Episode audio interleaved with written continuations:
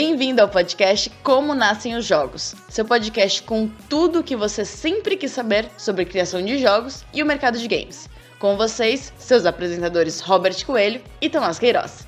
Salve, salve, ouvintes, espectadores, todos os game designers e apaixonados por jogos que estão escutando aí. Eu sou o Tomás Queiroz, fundador e game designer da Cordillera Games. E eu tô aqui com meu co-apresentador, o ilustríssimo Robert Coelho. E aí, Robert? Olá, pessoal. Meu nome é Robert Coelho. Eu sou desenvolvedor e gerente de projetos nacionais da Grok Games.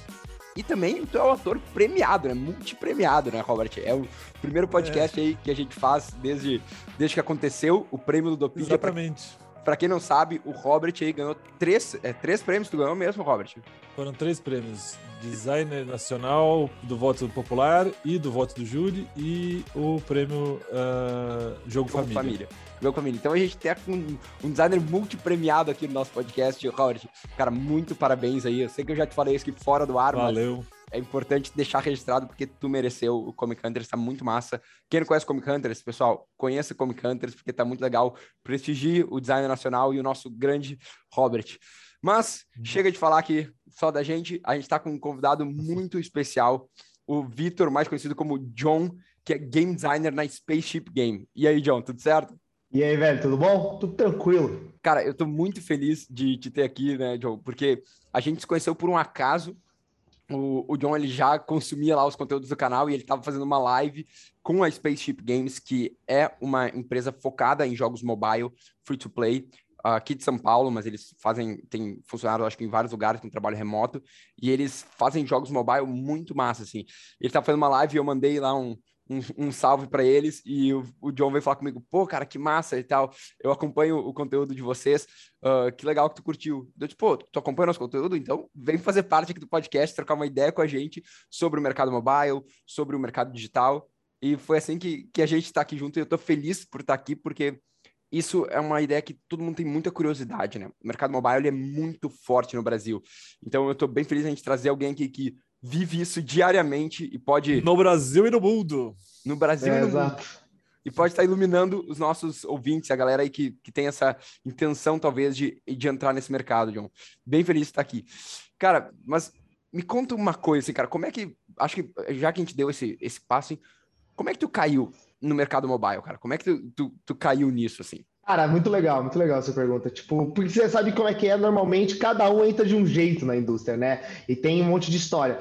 A minha foi mais porque eu sempre criança, né? Sempre gostei de videogame, sempre gostei de. Ai, como é que os videogames foram feitos? Aí ficava assistindo vidinho no YouTube de qualquer coisa que tinha sobre isso. E aí, por fim, eu tinha um primo e ele falou, cara, para você fazer jogo, eu acho que vale a pena você fazer ciência da computação, que é o curso ali do programador e tal, né? Que se você pensa em ah, jogos, né? Principalmente vai ter um programador ali em algum momento. Então foi isso que eu fiz. Eu fiz ciência da computação na Universidade Federal de Berlândia, lá em Minas Gerais. E aí eu fiz um. Eu sempre gostei, né? Eu gostava de. Sempre gostei do universo, da indústria de videogame, sabia o nome dos diretores dos joguinhos e tudo mais. E aí eu fiz um TCC sobre desenvolvimento de jogos, né? Eu fiz umas, uns tipos de um teste, né? Dei uma pequena aula para os alunos ali sobre desenvolvimento de jogos, com as engines, que é normalmente que a gente usa, né? A Unity. E aí, uma vez eu terminado isso, eu tinha um TCC deveras bom, né? Eu sabia desenvolver joguinhos, fiz meus primeiros joguinhos ali, participei de umas gems e mandei currículo. E aí a Teps Games, né, é, que é a empresa aqui de São Paulo também de desenvolvimento de jogos mobiles, gostou de mim e me trouxe. E aí então eu fiz meus primeiros três anos, digamos assim, de empresa, eu fui o programador na, na Teps Games aqui em São Paulo. Cara, que, que legal isso, né?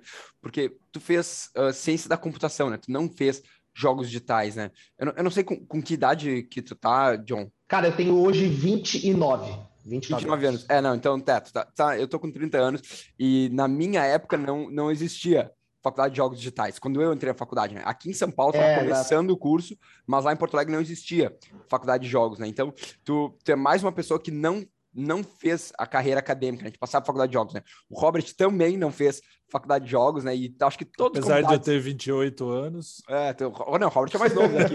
É carinha de 25, carinha de 25. a questão era bem isso, né? Na época, quando eu queria, eu falei, eu queria fazer um curso de jogos, né? Mas na época que eu lembro, tinha. Mas tinha, eu acho que só o da Embi Morumbi, que era um curso aqui de São Paulo, e era caro demais. Meus pais não tinham como me bancar. E aí eu falei, cara, qual é a outra coisa que eu posso fazer que também entra no universo de desenvolvimento de jogos, né? Aí o cara falou, pô, programador é um jeito mais fácil e tem muito mais faculdade por aí sobre isso, né? Uhum. E foi assim que eu falei, então tá bom, vou ser programador. E, e, na, e, na, e na faculdade de programação tinha outros que foram lá por causa de jogos? Imagino que sim. Cara, na realidade, na realidade, muita gente entra na faculdade com essa parada, tipo assim, ai, gosto muito de jogar. A grande maioria da galera que faz curso joga muito, né? Os caras jogam seus jogos online, jogam jogos de console e tudo mais. Mas para te falar a verdade, pelo menos no meu curso, não tinha tanta gente que queria desenvolver jogos. Os caras gostavam muito de jogos. Mas eu era um dos poucos ali que, cara, gostaria mesmo de fazer, sabe? Trabalhar, desenvolver, descobrir como é que faz. Porque é aquele negócio, ah, é muito legal, eu gostaria de fazer. Na hora que ele percebe que não é tão fácil assim, principalmente a parte de programação, o cara dá um passo para trás e desiste um pouco, sabe? E eu acho que é um pouco, pelo menos para mim, foi mais, cara, eu não quero saber, eu quero fazer isso aqui da minha vida, sabe? Então, como é que faz? Mesmo que seja difícil, eu vou fazer.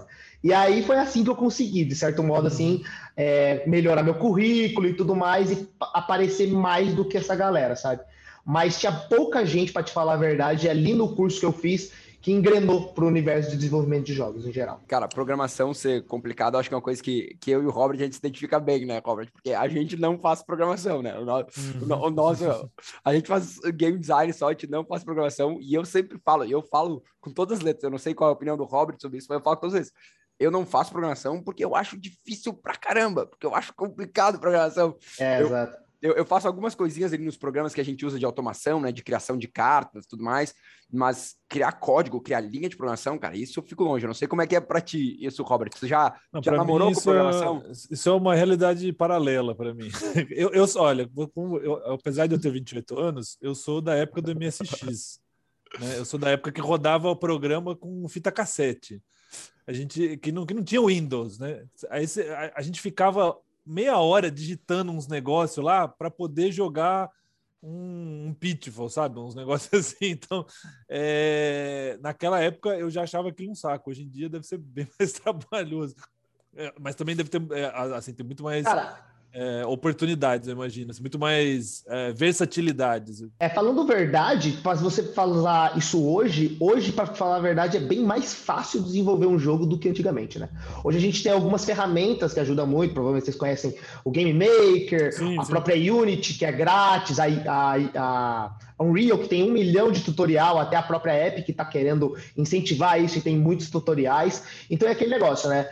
É difícil, sim. Se você quiser fazer uma coisa complexa, é difícil. Quer fazer uma, quer fazer um sistema muito louco, muito novo, cara. Você vai ter que codar e vai ser uma coisa é, dolorosa de certo modo. Mas para quem quer começar, cara, eu quero fazer meu primeiro joguinho plataforma, sabe? Hoje as ferramentas já estão lá, sabe? Antigamente você tinha que codar a gravidade do jogo para o Mario pular e descer numa velocidade X. Hoje você puxa um componente fala gravidade on e aí o cara já tá pulando, entendeu? Então, uhum. de certo modo, facilita bastante como é hoje, assim, sabe? Mas claro, é trabalhoso pensar como um programador, que é aquele pensamento lógico. Você tem que, digamos assim, treinar isso para você realmente ficar bom. Tá falando sobre a lógica de programação, né? Tem que ter essa lógica de programação. E é muito louco porque a lógica de programação não fica só na programação, né? Em toda a criação de jogos tem lógica de programação, né? Até uh, eu estava dando minha mentoria ontem e um dos mentorados falou: ah, mas game design também tem lógica, também tem que manjar de lógica para tu criar as regras do jogo, né? E tu passou por uma transição de carreira, né? Então, tu ficou três anos como programador, que já comentou pra gente, mas atualmente tu é game designer, né? E tu fez essa transição de programador para game designer. Conta um pouco como é, como é que foi fazer essa transição, né? De uma área 100% lógica para uma área aí que, que tem um pouco mais aí de, de feeling, né, e de subjetividade? Cara, é, foi bem legal, para falar a verdade. É, eu acho que no final de 2018, exatamente, é, eu sempre gostei de programador, programação, né? Sempre gostei de programação. Eu fui programador bastante, mas eu sempre gostei de criar. Como eu disse, eu fazia meus próprios joguinhos para participar das jams. Eu sempre também fui um cara de criação. Eu tive um canalzinho no YouTube que é, tentava fazer minhas coisinhas ali. Eu sempre gostei de criar. Eu era o cara que organizava os eventos, pode-se dizer assim assim, então eu também gostava da área de criação, coisa, sabe? De estar na frente da criação, de ter as ideias. E aí, é, e claro, eu sempre gostei de desenvolvimento de jogos, né? E aí em 2019, desculpa, e aí em 2018 abriu a vaga de game designer dentro da minha própria empresa, que era a Taps Games, né? Eu falei, cara, eu acho que é uma área que eu funcionaria melhor. Eu acho que é uma área que eu, que eu acho que eu vou me desenvolver melhor e eu que tenho até mais interesse, sabe? Eu gosto de programação, sim, mas eu acho que a área de game designer, que era, claro, as coisas que eu via na internet, eu brilhava mais meus olhos, sabe?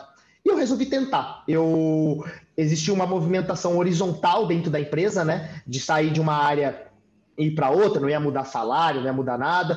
E era para galera, cara, faça isso se você tá afim, né? E eu tentei. E aí eu fiz algumas provas, o próprio lead game designer da área lá fez alguns testes comigo, né? E aqueles negócios, testes de game designer, cara, como é que você faria para melhorar esse sistema X?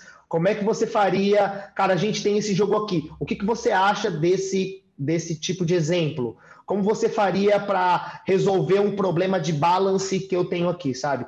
E eu acredito que muitas dessas coisas que eu fui quando eu era programador me ajudaram nisso agora, sabe? Toda essa parte lógica que a gente comentou, né? Eu trouxe isso para o teste e, na verdade, até hoje eu utilizo isso no meu dia a dia, né?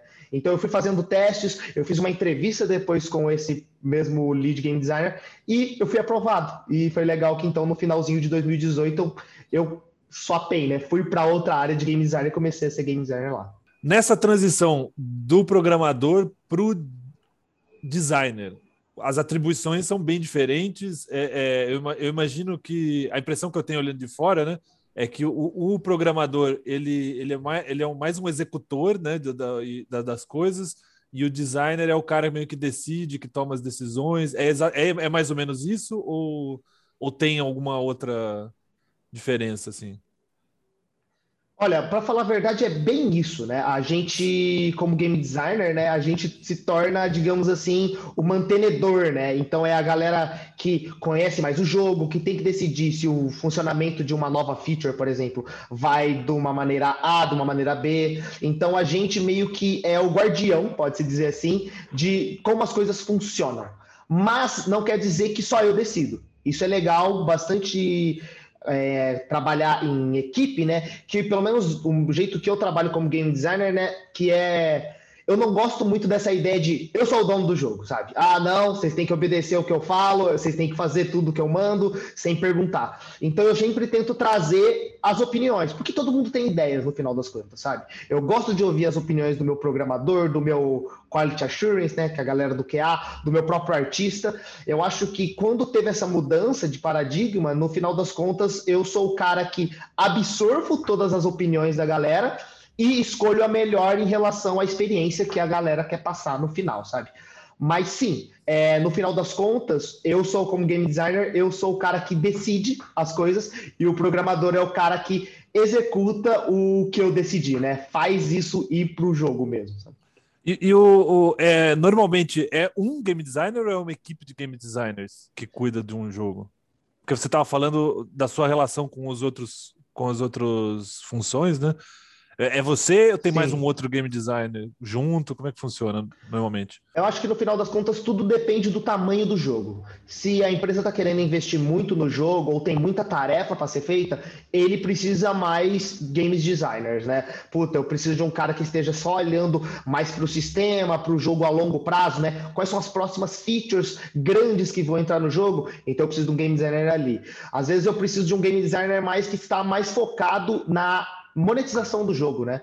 E aí, cara, é um outro cara específico. Mas uhum. jogos pequenos dá para o cara ser o generalista e atacar em todas as frentes, sabe? Eu já fui um pouco dos dois, né? Em 2020, praticamente inteiro eu fui o game designer solo de um jogo e agora esse ano eu tô trabalhando no mesmo jogo, só que um outro game designer veio para somar no meu time. Então meio Entendi. que agora a gente tá dividindo essas tarefas, bem nesse exemplo que eu te dei, ele tá olhando mais pro futuro e eu mais olhando para as coisas que a gente vai desenvolver mais rapidamente, sabe? Você disse que tá trabalhando num jogo desde o ano passado, é isso?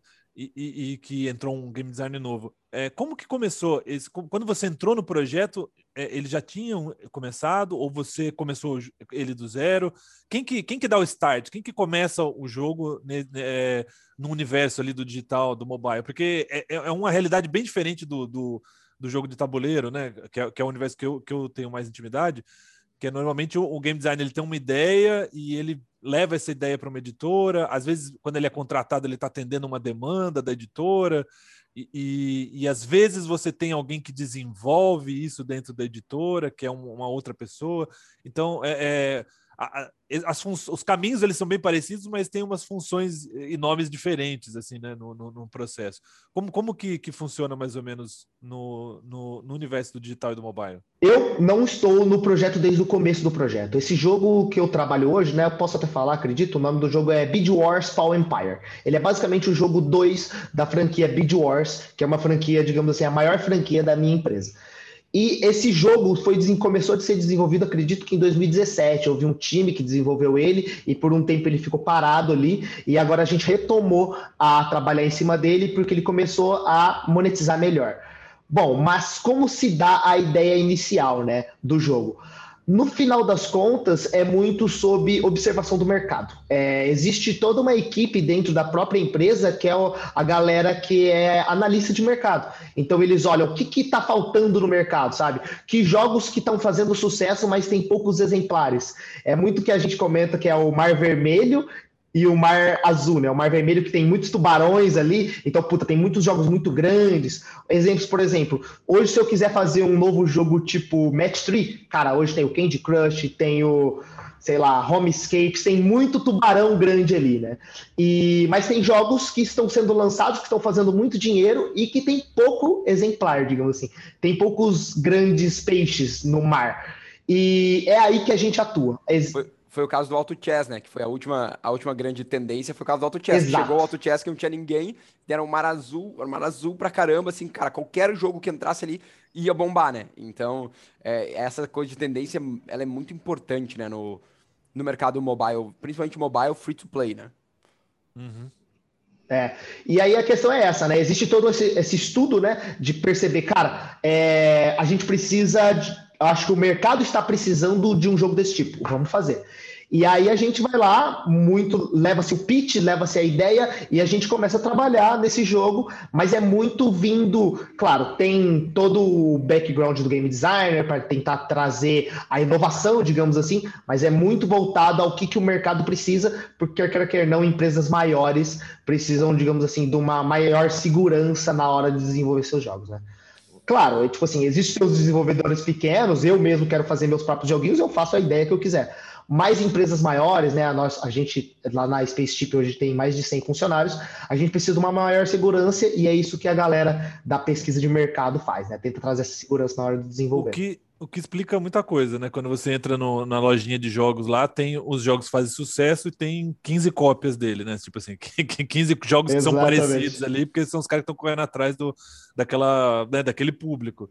É, ao mesmo tempo, é, é, existe, acho bem interessante, bem, bem legal essa, essa parada de pesquisa de mercado. Tem também. É, é, é focado só nisso ou paralelo assim, vamos tentar achar a próxima tendência? Tem, tem alguma coisa que corre paralela de, de, de vamos, vamos fazer uns experimentos aqui, porque ficar né, né, sempre atender o mercado é uma coisa. Você vai estar sempre fazendo o que está em tendência. Você não vai ter a nova tendência chegando, né? E a, a nova tendência ela vem de uma coisa que está fugindo do, do, do que estava acontecendo antes, né? É, não, na verdade é bem isso mesmo. Existe um pouco dos dois, né? Para ser mais sincero, todo jogo que a gente faz, a gente não quer que seja uma cópia completa do outro jogo, né? Só mudar, sei lá, a skin do jogo. Uhum. Então tem sempre aqueles, a gente fala que é sempre 80% mercado, 20% inovação. Então a gente tenta colocar o nosso dedo ali. Sim, sim. Eu acho que essa parada aqui do jogo vai tentar inovar. E para falar a verdade, os maiores jogos da nossa empresa são os jogos que se destacaram em relação à temática, se destacaram em relação ao gameplay diferenciado em relação a outros tipos de jogos, sabe? A gente tem jogos lá que o Beat Wars mesmo, ele é um jogo sobre leilões de garagem. Então ele é bem baseado numa série famosa que é o. Storage Wars é, e o Pawn Stars, que é aquelas séries famosas de caras que vendem coisas em loja de penhores. Isso é muito legal, né? Isso é uma diferença muito clara da, da indústria do analógico, do board game, para a indústria do digital, né? Porque na indústria do board game, tu, tu tem que se preocupar com o mercado, tu pesquisa o mercado para te lançar um, um, produto, um jogo que vá ser né, vai ser um sucesso no mercado. Então, tu tem que estar ciente disso, né? E isso é muito importante. Eu falo muito sobre, cara, tu tem que saber qual é a tua audiência para lançar um produto bom. Só que no mercado mobile, free to play, principalmente, e no modelo game as a service, né, que para quem não conhece, esse é o modelo onde tu não entrega só um jogo, né? Tu não tá entregando um jogo, tu, tu tá entregando um serviço, tu tá constantemente ali atualizando o jogo. Aqueles jogos online que continuam. League of Legends é um jogo que é um game as a service, Sim. né? Uh, o próprio Hearthstone, que agora tá indo meio mal, né? Uh, mas a maioria desses jogos mobile, free to play, eles são um serviço, na realidade, né? E aí tu precisa de uma área específica de tendência de mercado, né? Para estar tá focando nisso. Né? Não basta não basta o game designer estar tá pensando, né? Porque no meio do board game normalmente é o game designer, é a editora que está pensando um pouco no público-alvo, olhando para isso, mas no, no modelo mobile free to play, isso é parte do modelo, né? Parte do modelo é o serviço que está prestando. Então, tu tem que garantir que está prestando um bom serviço, né? É muito louco pensar que tem uma área só disso. Assim. Qual, tu sabe mais ou menos qual o tamanho dessa área aí de pesquisa de mercado e análise de dados que vocês têm lá na Spaceship? Cara, na Space a gente tem uma área que não são muitos profissionais, mas são profissionais muito bons, assim. A gente tem mais ou menos uns três profissionais hoje, mas os caras são uns monstros lá, sabe? O cara entende tudo, quais são as tendências do mercado. Um exemplo legal, você tá falando do Game as a Service, que é bem isso, a gente itera o jogo, né? A gente vai colocando novas coisas, deixando o jogo cada vez melhor. Um exemplo bem legal que a gente fez há um tempo atrás, que estava na moda, de certo modo, é que os jogos começaram a ter sistema de Season Pass, sistemas de VIP, e o Fortnite começou isso lá, e aí veio os jogos como o próprio Crash Royale começou a adicionar, e virou uma tendência de mercado muito forte. Então, o nosso próprio jogo, Beat Wars 2, falou, cara, qual, como seria o sistema de Game Pass, né? O sistema de VIP dentro do próprio Beat Wars 2. Então, a gente desenvolveu. Então, foi um pouco da conversa do mercado, percebendo que isso está fazendo sucesso, né? E, e funciona, né? E é, pode gerar uma monetização boa, com a gente, game designers e todo o time de produção fazendo como que vai ser isso no BID 2, né? Como que a gente vai transformar essa experiência de vender um pacotinho de premium para o jogador dando vantagens. Então, é bem isso, conversando com os dois pontos para tentar entregar para o jogador o melhor possível. Eu, eu, imagino que, que essa, essa área, esse departamento né, de, de pesquisa de mercado e de relação com, com, com o jogador e tal, né? É, é teve bastante serviço no ano passado, né, em função da pandemia, assim, porque eu, eu imagino que deva ter rolado um, um, uma onda, assim, né? De, de, de, de, novos jogadores, de gente em casa lá sem fazer nada, deixa eu ver o que tem aqui no celular. E, e como que foi o impacto do, do. Porque a gente sabe que no, no, no mercado de jogos tabuleiros teve um impacto significativo. Eu imagino que no, no, no mobile, tanto quanto. Cara, o impacto foi inacreditável, para falar a verdade. A gente teve um pulo em 2020 da quantidade de jogadores é, simultâneos jogando, né, a quantidade de jogadores baixando o nosso jogo é estratosférico perto do que a gente estava imaginando para coisa. Em abril, uhum. a gente teve picos de downloads enormes, sabe? Em toda a indústria, se você para para pensar, principalmente a mobile, né, que acho que é a que mais se ganhou com isso, teve esse pico de, de pessoas jogando, né? Então foi muito bom, para falar a verdade, para a gente, sabe? A gente melhorou praticamente todas as nossas métricas. Claro, é péssimo por causa da pandemia, as pessoas estão em casa, mas para o mercado, principalmente para o mercado mobile, foi muito bom. E a gente está muito feliz com as pessoas é, jogando. E é legal que a gente percebe que agora né, as pessoas estão, de certo modo, em outros países saindo da pandemia, né? Mas os números não estão abaixando tanto. Então as pessoas começaram a jogar jogos mobile, né? Entraram nesse mundo de jogos mobile e a galera não está saindo. Eles aprenderam e começaram a gostar de jogos mobile e eles ainda estão se mantendo lá. Teve, claro, uma queda, mas não está no patamar inicial. A gente está se mantendo melhor agora, sabe? É o famoso, né? 21 dias para criar um hábito, né? Você fez uma coisa 21 dias seguidos para criar um hábito. O cara, o cara ficou ali 21 dias ali jogando, agora criou o hábito de estar jogando e tal. E isso agora faz é, parte ficou da vida, 210 né? dias. é, exato, o cara tá 350. É, 300, eu ia dizer que no caso do Brasil estamos 450 dias já, né? Entrando aqui. 500 dias seguidos jogando, jogando mobile. Então a gente faz alguns mecanismos dentro do próprio jogo para tentar conversar com esse cara, né? É o que a galera sempre fala, cara, teste com o seu usuário, a gente faz isso. Mas a gente, dentro do próprio jogo, a gente faz surveys, né? Faz pesquisas com o cara. Cara, você gostaria disso aqui ou disso aqui? Você acha essa feature mais legal ou menos legal do que essa outra? E é assim que a gente colhe informações dentro do próprio jogo mesmo. A gente coloca sistemas para conversar com o jogador para tentar também tirar esse feedback dele, sabe? É, é muito louco porque é um jogo que, que é, é... no digital você tem essa, essa parada, né? De você. O jogo vai mudando ele pode mudar em função do, da resposta do jogador, né? E o, design ele nunca termina, né? Você está sempre criando conteúdo e respondendo a demanda, tal, né? Tipo vários jogos que vão implementando uh, novas, novas features e, e, demandas do próprio, dos próprios jogadores, né? Isso, é, isso é bem, é bem louco. Sim, bem isso.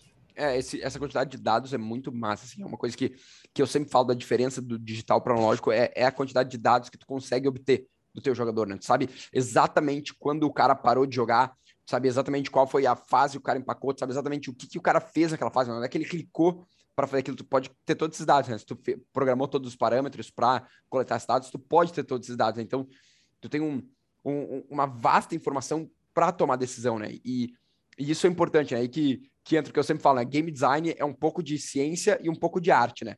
Porque a ciência está nos dados, que tu precisa coletar com teste, tu faz vários testes, coleta esses dados, e a arte está no interpretar esses dados e tomar a melhor decisão com base desses dados. Né? Mas a diferença do digital para o analógico é que os dados é muita coisa. É, tem, tem muita coisa aqui. Muita coisa. O que facilita facilita por um lado, né? Porque tu tem mais dados, mas dificulta porque tu tem mais dados, né? Então, e, e, isso é muito legal. Assim, eu, acho, eu acho que essa é a grande diferença assim, do, do, do salto né? do, do, do analógico para o digital, é saber olhar para esses dados e saber interpretar eles e fazer o máximo deles. Né? Tanto que tu comentou assim que o teu teste para mudar de programador para game design foi sobre isso, né? Foi o, o, teu lead trouxe ali algumas, algumas perguntas. Ah, e, e esse jogo aqui, o que, que tu faria para aumentar aqui, sei lá, a retenção desse jogo? Tu faria para aumentar a retenção nesse, assim, né? Uh, testes clássicos que tem uh, de game design é um teste de balanceamento, né? Mostrar, ah, tem essas informações aqui e, e, e, esse item aqui não é utilizado. Por que, que esse item não é utilizado? Discorra sobre isso. Né? Esse é um teste que várias empresas fazem de game Perfeito. design. Para quem, quem não sabe qual é, que é os testes de game design, é esse tipo de coisa que tem numa entrevista de game design. Ah, Para se preparar aí, se tu tá entrando é no mercado. bem isso mesmo. É, eu acho que você citaram uma parada bem legal, que é a parte da, do, da data, né? E também é uma outra área gigante dentro da empresa, né? Existem todos os caras que é os digamos assim, os, os data engineers ali, que eles trabalham coletando esses dados e pegando em quais são os pontos dentro do jogo onde a gente vai precisar coletar é, informações. Então, tipo, no final de uma fase, a gente vai coletar qual é o ranking do jogador, o quanto de profit ele fez, sei lá, na, na fase, né? No quanto de dinheirinho ele conseguiu, e aí a gente tem que tomar essa decisão. Então a gente chama isso de data informed, né? Então a gente coleta todos os dados, analisa eles para depois tomar uma decisão bem legal. Mas vale salientar bastante que é tipo também é uma outra área gigante dentro da empresa, que é esses caras que mexem bastante com banco de dados, onde e também está sempre em contato com a gente, né, com os game designers para também sabe, porque é muito cara, é o que, que o game designer está precisando agora para responder uma pergunta? Eu vou atrás dessa galera de data porque eles têm, digamos assim, aonde tirar essas respostas. Você citou bastante sobre é, o jogo, ele é atualizado sempre, né? E você falou da retenção, você falou de alguns pontos, e é bem isso que a gente faz, de certo modo. A gente trabalha muito com é, o game como um produto, né? É, a gente fala game as a service, mas também pode se dizer que é um game como um produto, né? Que é um produto que está sempre sendo inteirado. Trabalha bastante com as métricas do jogo, então é o warp down, né? O, em relação à quantidade de jogadores e em relação aos pagantes, quanto de dinheiro a gente está fazendo nisso, sabe? É, a retenção, em que momento o jogador está dropando, né? Em que fase ele está parando de jogar. É, esses tipos de métricas que a gente coleta, né? Então é bastante é, olhando essas métricas que a gente também faz alguns dos nossos ataques, né? Se os jogadores estão parando de jogar no level 7, a gente talvez precisa fazer o jogo ficar melhor do level 7 para frente, para o jogador parar de sair do jogo, por exemplo. E eu acho que é muito legal, assim, tu tava falando ah, sobre o, a quantidade de dinheiro, a quantidade de, de usuários, e a galera pensa, tipo, ah, não, pô, empresa é mercenária, só se importa com dinheiro. Mas, galera, é um business, né? Isso aqui é um business, é uma empresa, né? Precisa estar tá ganhando dinheiro para estar tá oferecendo uma experiência incrível. Né? Se não tiver ganhando dinheiro, a empresa não se sustenta e não vai conseguir estar tá trazendo jogos cada vez melhores para os clientes. Né? Então, isso é importante para a saúde da empresa, né? é importante para o business estar tá rodando, né? Então, não é mercenário, sabe? Isso é para o business andar. A experiência que a gente tem que passar tem a ideia do free, tem o pay to win, né? O pay to win, ele, ah, o jogador não gosta do pay to win e a, o game designer, no final das contas, ele tem que trabalhar para fazer que esse sentimento de pay to win não exista, né? Que o jogador queira gastar dinheiro no jogo, mas porque ele gosta do jogo. A gente chama bastante isso dos super fãs, né? O cara que realmente quer investir um pouco de dinheiro para tentar ter uma experiência um pouco melhor. É, e que seja uma experiência boa no final das contas, sabe? Então, o próprio game designer não quer passar esse sentimento de pay to win. Claro, a gente quer ganhar dinheiro, a gente está precisando pagar, digamos assim, as contas, né? Mas o, o sentimento de pay to win é algo que nem a gente busca, sabe? A gente tem, tem que fazer uma experiência que faça sentido para o jogador e para a própria empresa e que consiga fazer com que o jogador goste tanto do jogo que tenha vontade de talvez colocar lá seus 10 reais, seus 5 reais para o jogo dele ficar ainda melhor, sabe? E por isso que eu acho, John, desculpa te interromper, que Como? o Season Pass é genial. Né, o passo de temporada ele, ele, é muito legal, porque o cara não tá colocando dinheiro necessariamente para ficar mais forte ou para ganhar os itens, né? Ele tá colocando dinheiro para ter acesso a uma experiência diferente. Né? Vai ser a experiência dele de progresso vai ser diferente, né? Então tem muito, tá muito vinculado com esse negócio do Super Foi, por isso que o Season Pass tá tão popular e por isso que ele dá certo. Eu acho que o Season Pass foi uma coisa que entrou para ficar no mundo dos jogos digitais, né? Porque é isso, tu muda a tua experiência, é muito negócio do super fã, não é? Eu não tô lá botando dinheiro e, e, comprando ali diretamente a skin ou a arma que eu quero. Tipo, não, eu tô comprando uma experiência. Porque eu amo tanto esse jogo que eu quero ter uma experiência mais premium nesse jogo, né? Eu quero estar tá ganhando coisa diferente, quero estar tá, tá tendo ali o, o boost de endorfina de completar uma barrinha mais vezes, né? Então, por isso que, que eu acho que é legal esse esquema do Season Pass, porque não é só, ah, põe dinheiro e tem recompensa. Não, tu põe dinheiro para uma experiência, né? que é isso, no fundo, que, que o jogador é. tá, tá, buscando, né? Esse, a parada do Season Pass é. vem dos consoles, ou ela. Ou, porque, porque eu lembro que tinha Season Pass no Little Big Planet, tinha uns Season Pass do, do da DC, do, dos Muppets, não sei o que e tal. Tipo, acho que outros jogos também deviam, deviam ter. O, o Season Pass, na realidade, ele começou nos jogos consoles que tinha um DLC, que ia vir lá, ia ter quatro DLCs pro Call of Duty. Daí tu podia comprar o Season Pass, que era um ano desses quatro DLCs que eu ia ter acesso. Tu pagava um pouco mais barato que os quatro DLCs separados, e daí tu ia ter acesso esse conteúdo por um ano. E aí teve a mudança, que eu acho que foi o Fortnite mesmo, que popularizou que, não, não é DLC, a gente traz um pouquinho de conteúdo todo, todo dia, toda semana, né, ou, ou, nessa temporada, que é dois meses de temporada, normalmente três meses de temporada, e tu pode pagar aqui o extra para ser o premium e ter acesso a um, uns conteúdos extras aqui, né? Mas eu acho que é muito legal isso, a gente não pode não tratar bem o, o cara free, né? Porque é importante para o ecossistema todo mundo tá curtindo, né? E não ser pay to win no final, né? O, o Season Pass que é pay to win é o Season Pass que não dá certo, né? O Season Pass que, que o jogador Exato. desengaja, né?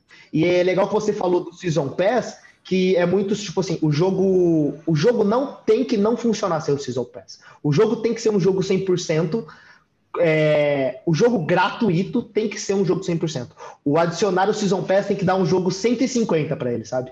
Fazendo uhum. melhorar todas as experiências no geral, sabe? Mas a gente não pode é, tirar coisas dos jogadores que não vão pagar de maneira nenhuma, né? Porque ainda a gente tem que cuidar deles e eles ainda são importantes pra sim, gente. Sim, sim. É, o Pokémon GO, esses dias atrás, acho que teve um que eles fazem aqueles eventos que é diário, né? O final de semana, que você, é, é tipo um Sim. Season Pass também isso, né? Você paga uma grana lá e você tem acesso a um a, um, a uns eventos que acontecem, um conteúdo que acontece naquela data e tal, não sei o que, né? Pode ser que tenha um pessoal que esteja ouvindo aí ou assistindo a gente que, que tem interesse, estão, são pessoas interessadas em ingressar nesse mercado, assim como você estava quando foi fazer a sua faculdade de programação. Que conselhos você daria para as jovens ou não tão jovens mentes interessadas em, em fazer jogos mobiles no futuro profissionalmente? Cara, legal, muito bom. É, algumas coisas eu acho que funciona para todo mundo. É, faça seus jogos. Isso aí eu acredito que vocês já devem levantar essa bola, mas eu acho que é bem importante a gente comentar que Cara, começa. Não, não, não, espera terminar a faculdade X para você fazer, começar a fazer jogos, sabe? Não espere, ah, eu preciso terminar o curso tal para agora eu vou começar a fazer meus jogos. E começa a fazer. Faça jogos pequenos. Eu acho que vale muito a pena você dar uma olhada em muitos tutoriais que tem na internet, cara. Existem, como a gente disse, a, a, a Unity, a Unreal, que são coisas que você precisa de programação, mas tem muitas engines aí por aí que não precisam de programação nenhuma, assim, sabe? Hoje você só arrasta caixinhas, cara, eu quero que o jogador, quando aconteça isso, vai fazer tal coisa. E ele facilita muito é, você a desenvolver, digamos assim, só os seus primeiros pensamentos. Tem uma, um coach bem famoso em desenvolvimento de jogos que é os seus primeiros 10 jogos vão ser uma porcaria. Então, faça logo esses 10 primeiros jogos, sabe? Passa, passa. E aí depois vai começar a ficar. Passa, e maravilha, passa para esses primeiros 10 jogos, cara, e faça rápido. E eu acho que vale a pena. As dicas é: faça algo pequeno. Se você está pensando em fazer algo, tenta diminuir ele ainda mais, para tentar fazer ele cada vez menor, para você conseguir entregar, porque eu acho que muito da dor da galera é que a galera não termina jogos, né? Eu quero fazer o, o jogo X com isso, isso, isso. Cara, calma. Vamos fazer o jogo que só tem uma coisa funcionando. Que eu é acho que é uma dica bem né? válida. É o GTA é. brasileiro. O cara sai da faculdade. É a ideia do GTA, GTA brasileiro. brasileiro. Exato. E, cara, que tal você fazer só um jogo onde o cara entra no carro, tá ligado? E dirige. Já é um jogo, sabe? Pelo amor de Deus, sabe? E eu acho que é bem isso, e também se tentar participar, eu acho que vocês devem puxar muito isso, né? Mas não precisa também fazer jogos que são computador, de computador, cara. Faça primeiro o seu jogo no papel, faça coisas que funcionam no próprio, cara, quadradinhos com bolinhas, tentando e números. É, dá para fazer jogo assim, sabe? E participar, claro, de game jams, caso você queira ingressar mais na parte tecnológica, que são pequenos eventozinhos que rolam, onde muita pessoa tá ali para te ajudar a tentar fazer seus primeiros jogos.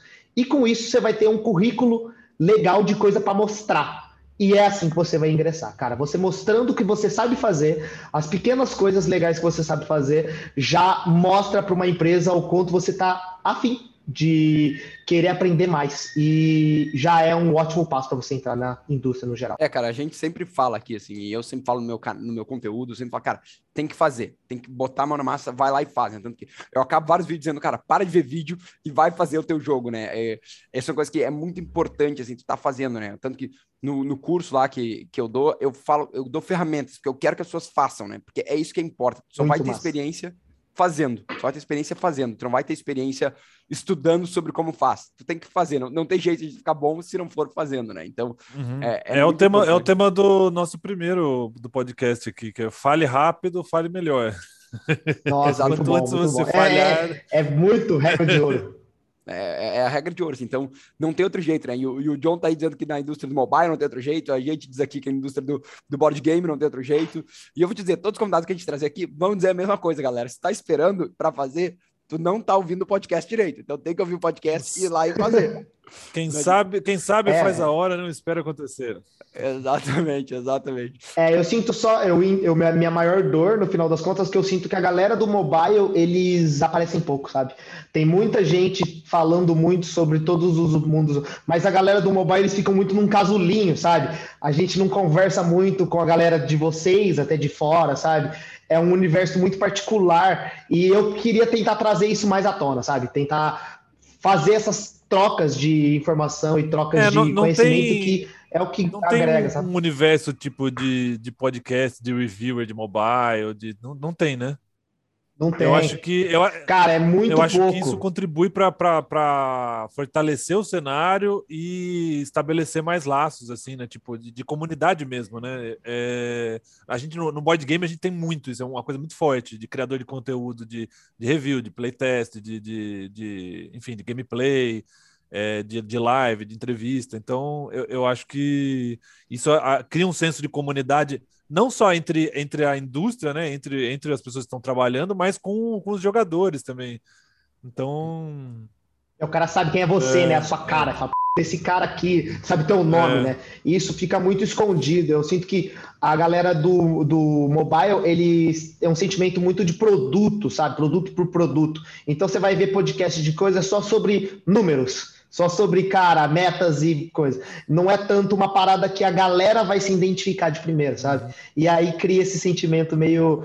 Puta, não, não, não me importo tanto com isso, sabe? É, mas, a gente precisava trazer mas, mais à tona mais a parte acho, de desenvolvimento. Acho que existe uma oportunidade aí, fica a dica, cria um canal aí. É, mas eu, eu acho, é, eu acho que realmente não fala. O, o Oceano Azul, né? É, tem é, exatamente, aí tem, um, tem uma janela aberta para um Oceano Azul. Tem um Oceano Azul mesmo, cara, mas eu acho que realmente game design não fala muito, fala muito do lado de produto mesmo. Fala sobre, cara, ver muito produto e tal, e eu acho que justo por isso, na realidade, eu digo mais, João, eu acho que isso afasta a gente do mercado.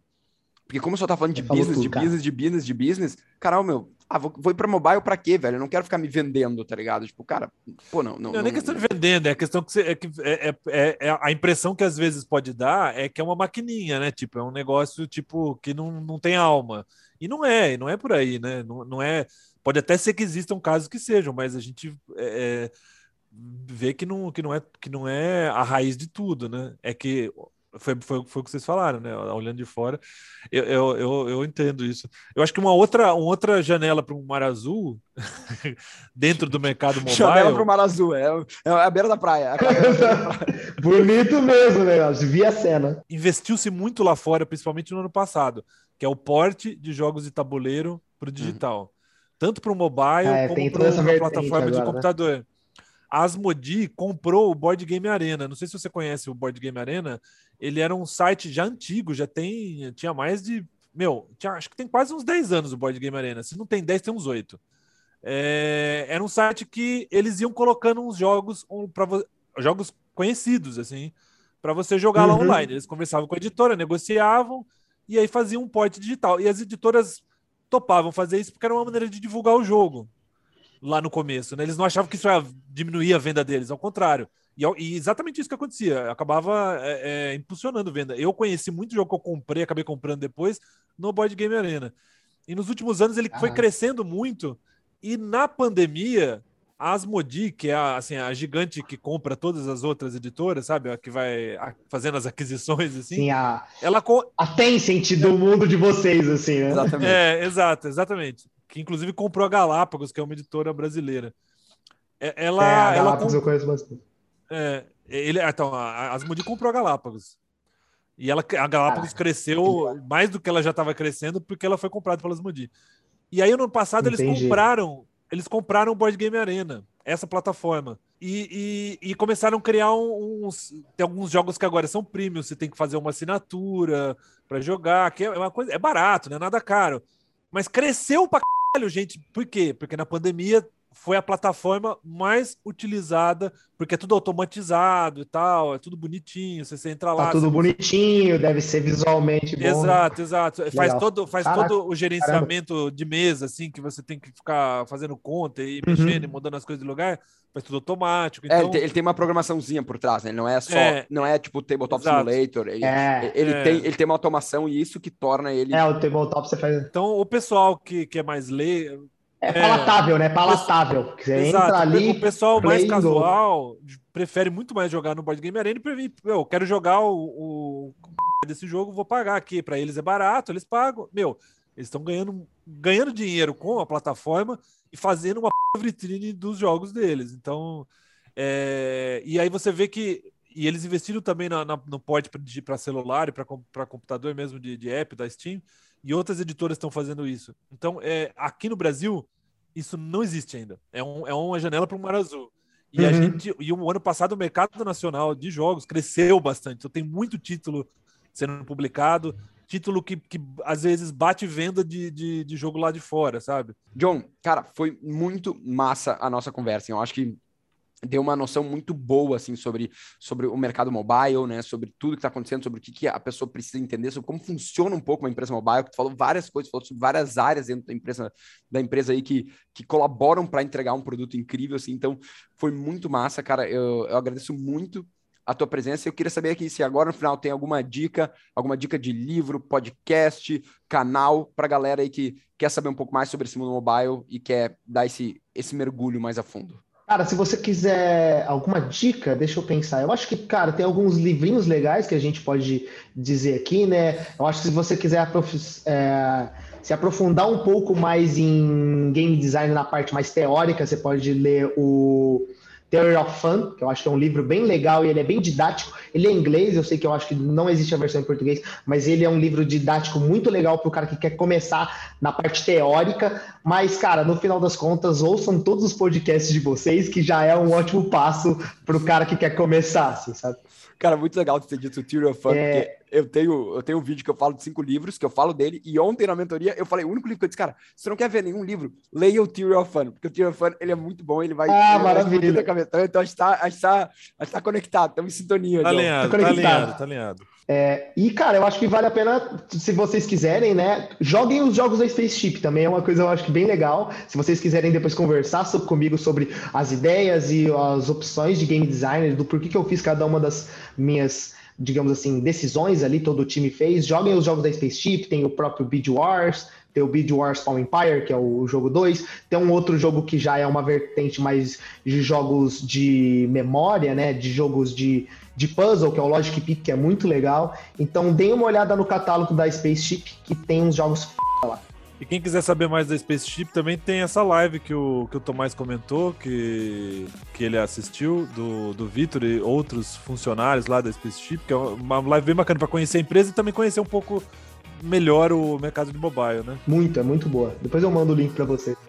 Não, o link já está aqui na descrição deste podcast. Caraca, vocês são, vocês são muito bons. Meu a Deus. gente é bravo, a gente é bravo. John, cara, muito obrigado. Como sempre, galera, todos os links do John vão estar aqui embaixo. O link da live vai estar aqui embaixo. O link do podcast que a gente comentou, tudo vai estar aqui embaixo, certo, galera? E daqui 15 dias a gente tem um novo Como Nascem os Jogos. Pessoal, muito obrigado por terem escutado e até o próximo episódio. Falou, galera. Falou, pessoal. Grande abraço. Tchau, tchau, tchau, tchau.